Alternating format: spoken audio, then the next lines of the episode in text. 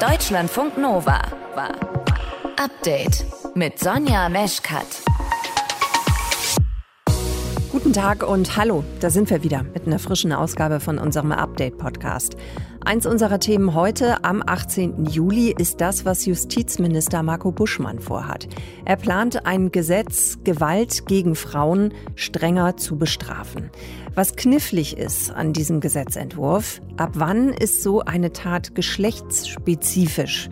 Das hängt sich vor allem am Paragraphen 46 des Strafgesetzbuches auf, denn da geht es um die genaue Definition. Was ist eigentlich menschenverachtend? Und da steht als Beispiel jetzt schon drin fremdenfeindlich, rassistisch, antisemitisch. Und da soll dazu kommen dieses geschlechtsspezifisch und auch gegen die sexuelle Orientierung gerichtet, sagt Gudula Geuter aus unserem Hauptstadtstudio und die wird euch gleich auch noch mal ein bisschen ausführlicher was erzählen zu diesem Gesetzentwurf. Und wir müssen euch heute leider, leider nerven mit Ohrwürmern. Das ist so einer von Yolanda Be Cool, We No Speak Americano. Ist schon ein paar Jahre alt, aber ja, ich weiß es ganz genau. Jetzt habt ihr ihn drin für den Rest des Abends oder Tages. Wie geht er denn wieder weg? Weil nichts ist nerviger als Ohrwürmer. Antworten bei uns. Ihr hört zu, das ist schön. Deutschlandfunk Nova. Eine private Tragödie oder ein Eifersuchtsdrama. Mit diesen Begriffen werden oft Gewalttaten umschrieben, bei denen es eigentlich um etwas anderes geht, nämlich um Gewalt von Männern gegen Frauen. Bundesjustizminister Marco Buschmann sagt jetzt, solche Taten müssen strenger bestraft werden und er hat dazu einen Gesetzentwurf angekündigt. Und da gucken wir jetzt noch mal genauer hin, zusammen mit Gudula Geuter aus unserem Hauptstadtstudio. Die hat sich diese Idee noch mal ein bisschen genauer für euch angesehen. Gudula, was heißt das denn, dass dann generell Gewalt gegen Frauen strenger bestraft werden soll als Gewalt gegen Männer? Das wäre seltsam. Nein, das soll es wohl nicht heißen. Mehr als die Hälfte der Bevölkerung sind Frauen und es kann nicht sein, dass die sozusagen privilegiert sind, indem Gewalt gegen Männer als weniger schlimm gewertet wird. Geschlechtsspezifische Gründe heißt es ja. Das heißt, jemand muss gerade deswegen zum Opfer werden, weil sie eine Frau mhm. ist. Oder vielleicht auch, weil er ein Mann ist. Also geschlechtsspezifisch eben wirklich, das muss die, der eigentliche Beweggrund sein, was immer das dann heißen mag. Mhm. Aber wie genau will man das denn dann definieren? Wie soll das funktionieren? Sagt dieser Gesetzentwurf dazu was? Der sagt recht viel und recht wenig Genaues. Äh, es gibt eine Begründung für diesen Gesetzentwurf, die sicherlich in diesem Fall auch sehr wichtig ist, weil es eben auf die Einzelheiten ankommt, wie das eigentlich gemeint ist. Da werden eben erstmal die Zahlen dargestellt. Nur jedes fünfte Opfer von äh, Partnerschaftsgewalt ist ein Mann. Das mhm. heißt, es sind ganz überwiegend Frauen. Nur das allein kann es ja noch nicht sein. Das ist ja noch nicht äh, sozusagen geschlechtsspezifisch, dass Frauen öfter Opfer sind.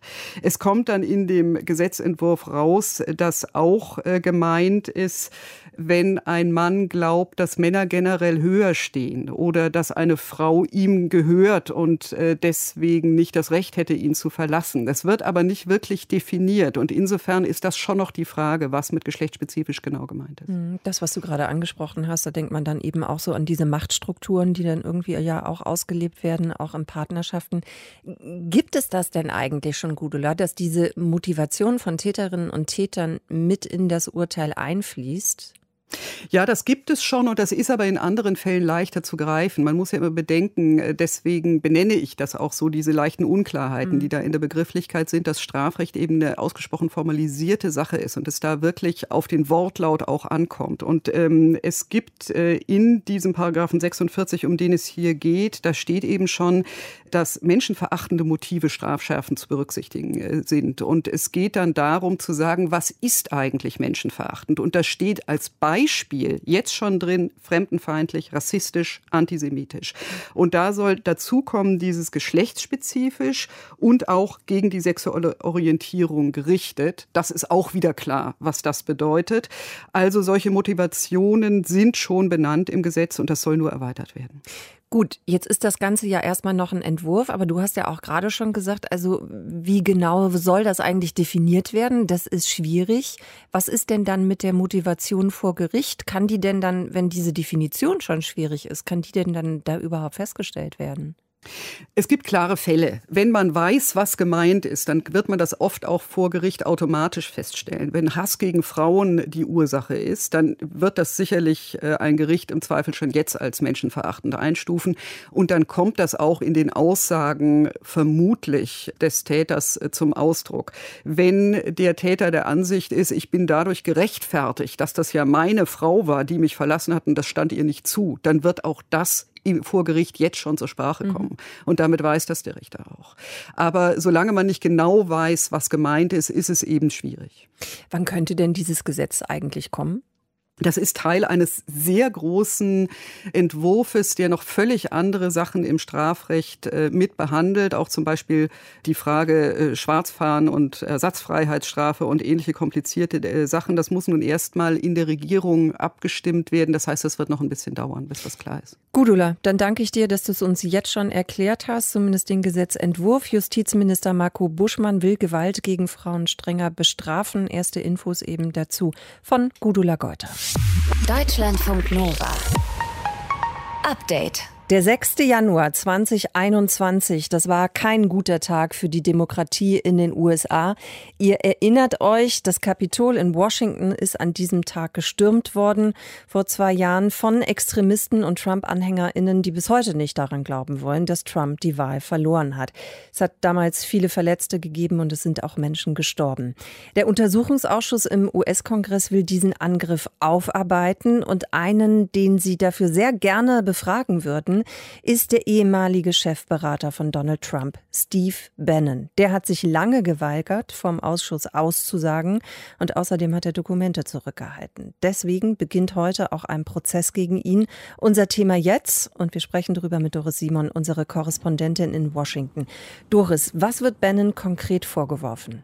Naja, er ist angeklagt der Missachtung des Kongresses, weil er eben der Vorladung des Untersuchungsausschusses nicht Folge geleistet hat. Ja, und wie hat er versucht, sich vor dieser Vorladung zu drücken? Welche Wege ist er da gegangen?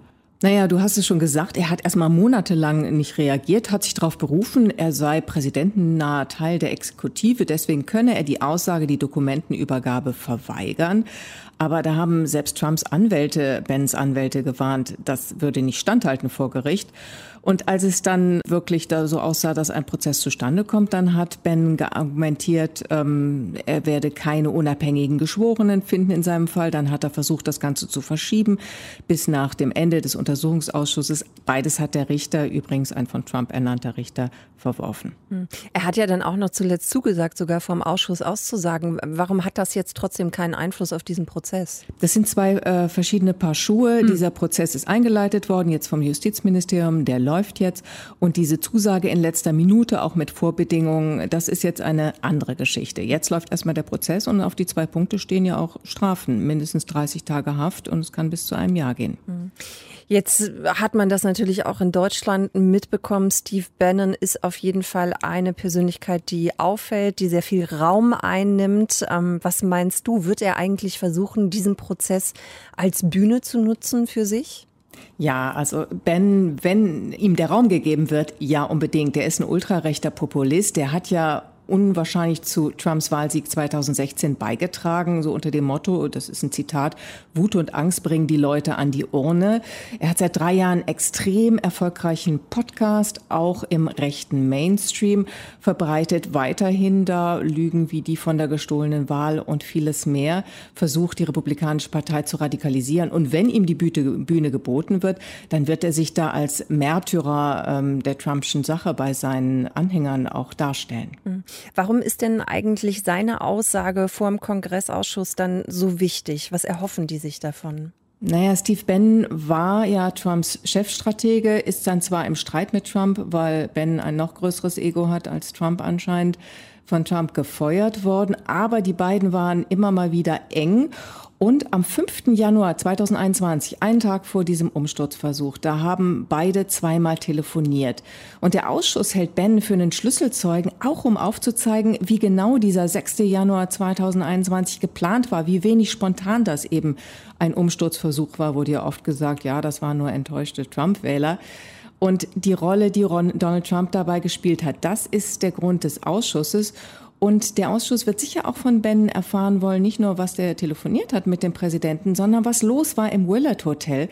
Da traf sich nämlich am 5. Januar, einen Tag vor dem Umsturzversuch am Kapitol, ein enger Zirkel von Trump-Vertrauten. Die sollen versucht haben, republikanische Abgeordnete zu überreden, am nächsten Tag die Wahlergebnisse, die für Trump bestätigt werden sollen, im Kongress nachträglich zu manipulieren. Und das ist natürlich was, was als Aussage unter Eid vor dem Untersuchungsausschuss nochmal eine andere Qualität hätte, wenn man dazu mehr wüsste. Heute beginnt der Prozess gegen Steve Bannon, ehemaliger Chefstratege von Donald Trump. Infos dazu von Doris Simon. Deutschlandfunk Nova. Update.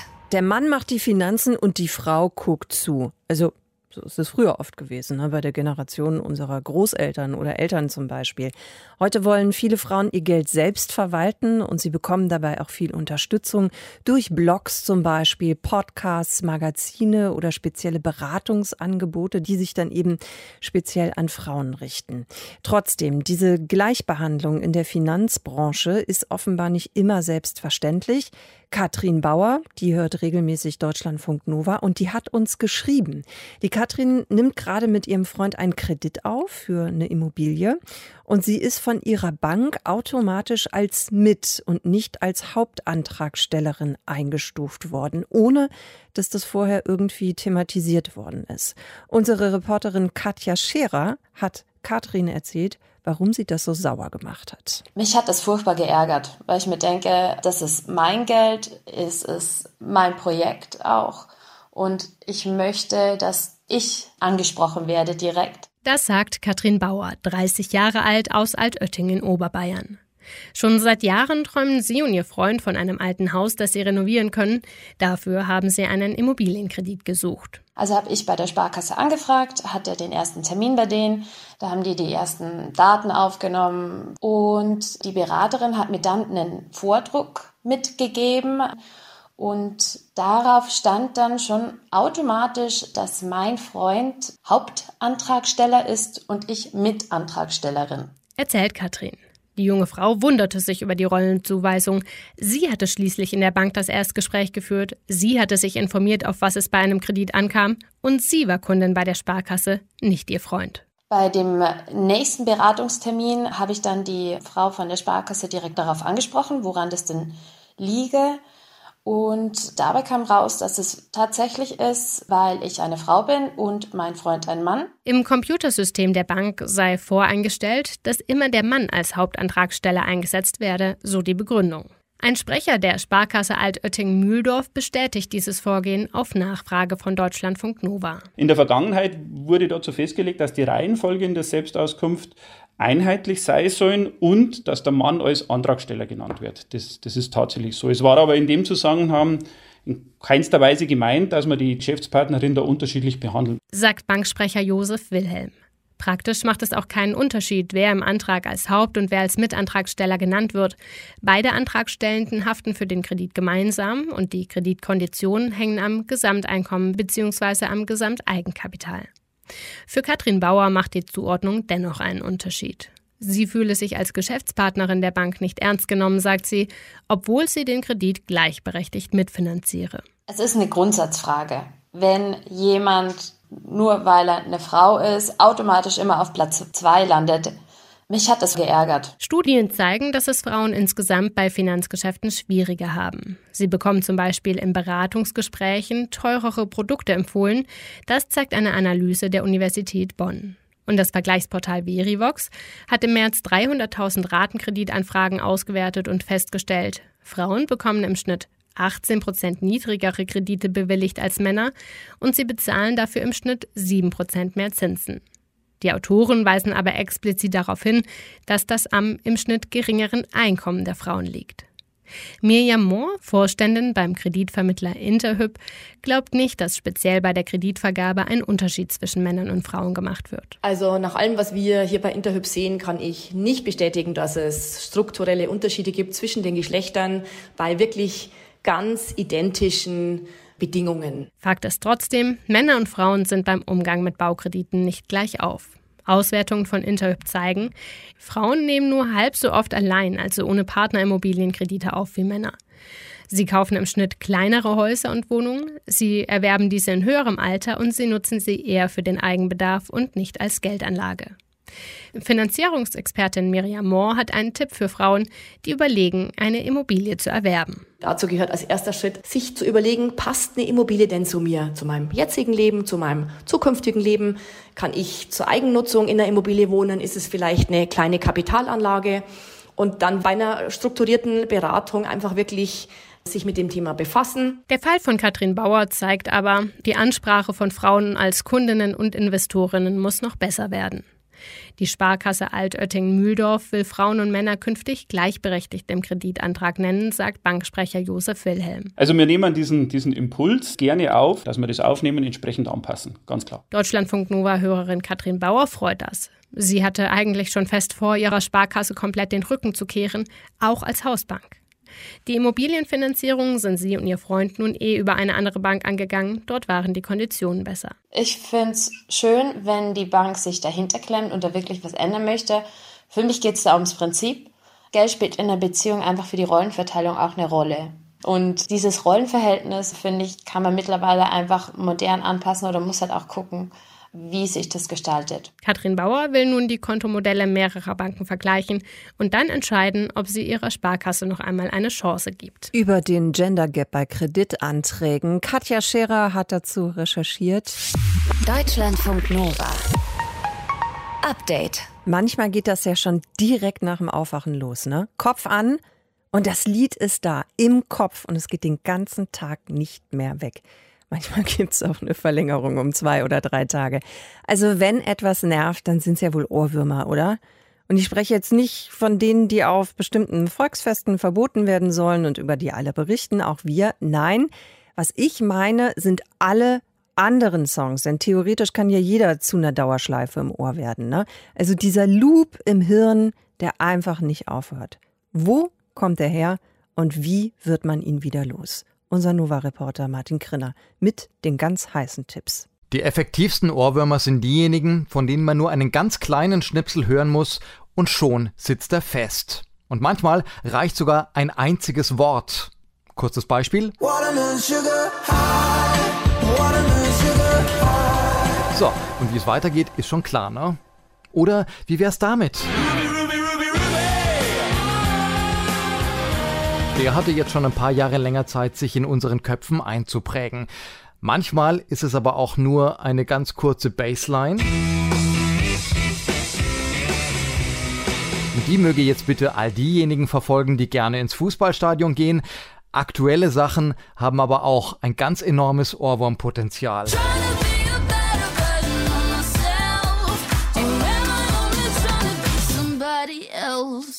Es sind tatsächlich eigentlich die einfachen Lieder, die sich im Ohr einprägen. Sagt Eckhard Altenmüller. Er ist Arzt, Musiker und Professor am Institut für Musikphysiologie und Musikermedizin in Hannover. Und er gilt als der Ohrwurm-Spezialist in Deutschland. Er hat nämlich aus der Sicht des Psychologen und Neurophysiologen untersucht, wie ein Song zur Dauerschleife in unserem Kopf wird. Und er meint, es gibt ganz bestimmte Zentren im Gehirn, die solche Melodien abspeichern. Und jetzt passiert im Gehirn was ganz komisches. Es ist so ähnlich wie so eine Art Kurzschluss. Es ist nämlich so, dass die Zentren, die die Melodie hören, unbewusst die Zentren, die die Melodie singen, ansprechen und die Zentren, die die Melodie singen, unbewusst die Zentren, die die Melodie hören, ansprechen. Und so kreist es im Gehirn hin und her und hin und her und hin und her und bleibt dann immer im Gedächtnis vorhanden. Und wenn das einmal passiert ist, zack, dann sind wir ausgeliefert. Und das kann dann natürlich unglaublich nerven, vor allem meine Mitmenschen, wenn ich den Song dann die ganze Zeit vor mich hinsingen muss. Manche Ohrwürmer machen aber natürlich auch Spaß und helfen mir dabei, durch den Tag zu kommen. Wie aber schreibt man so einen Ohrwurm eigentlich? Tja, erste Regel, schlicht muss es sein. Also ich würde eine einfache Melodie nehmen und ich würde es so machen, dass diese Melodie aber auch zu einem guten Abschluss kommt. Das heißt also, es muss eine in sich geschlossene Melodie sein mit einem eingängigen Text, der sich nach Möglichkeit reimt und sollte nicht länger sein wie 14 Sekunden. Meint Eckhard Altenmüller. Und Lukas Hilbert, Komponist und Musikproduzent aus Hamburg, hat ebenfalls ein paar Tipps dazu. Viele berühmte Hits sind Sequenzmelodien, wo kurze Sequenzen in verschiedenen Tonhöhen immer wieder folgen. Dadurch bohrt sich das praktisch ein und man hat nach den ersten drei Tönen schon das Gefühl der Logik und man denkt, man kennt es schon. Das ist so ein kleiner Trick. Dann so ganz große Tonsprünge äh, einzubauen, ist auch ein Trick.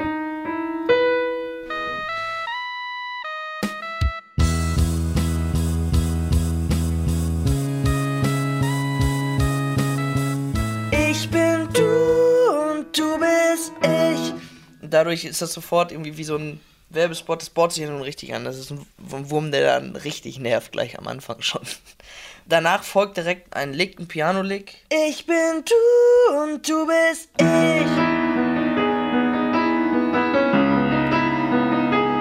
Also dieser Piano-Lick, das ist dann das zweite, was daran irgendwie eingängig ist. Übrigens ist das auch wieder diese Akkordfolge. Die berühmteste Pop-Akkordfolge. Und dann wird es auch eisenhart wiederholt. Und das ist wahrscheinlich der wichtigste Tipp beim Ohrwurmschreiben: Redundanz.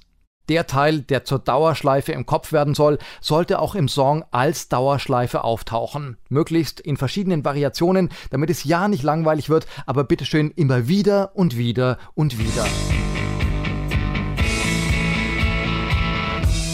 So, und wie werde ich jetzt so eine dauerwiederholte Bassline dann wieder los? Da gibt es jetzt verschiedene Möglichkeiten. Die einen meinen, ich muss mich dem Ohrwurm stellen. Mein Gehirn signalisiert mir damit, dass es den Song eigentlich zu Ende hören will. Ich muss mich also hinsetzen und das Lied einmal ganz bewusst von A bis Z durchhören. Danach ist angeblich Ruhe. Lukas Hilbert ist da allerdings etwas skeptisch. Ich töte einen Ohrwurm mit einem neuen Ohrwurm, der hoffentlich so schlecht ist, dass er den alten tötet und sich ganz schnell wieder verpisst.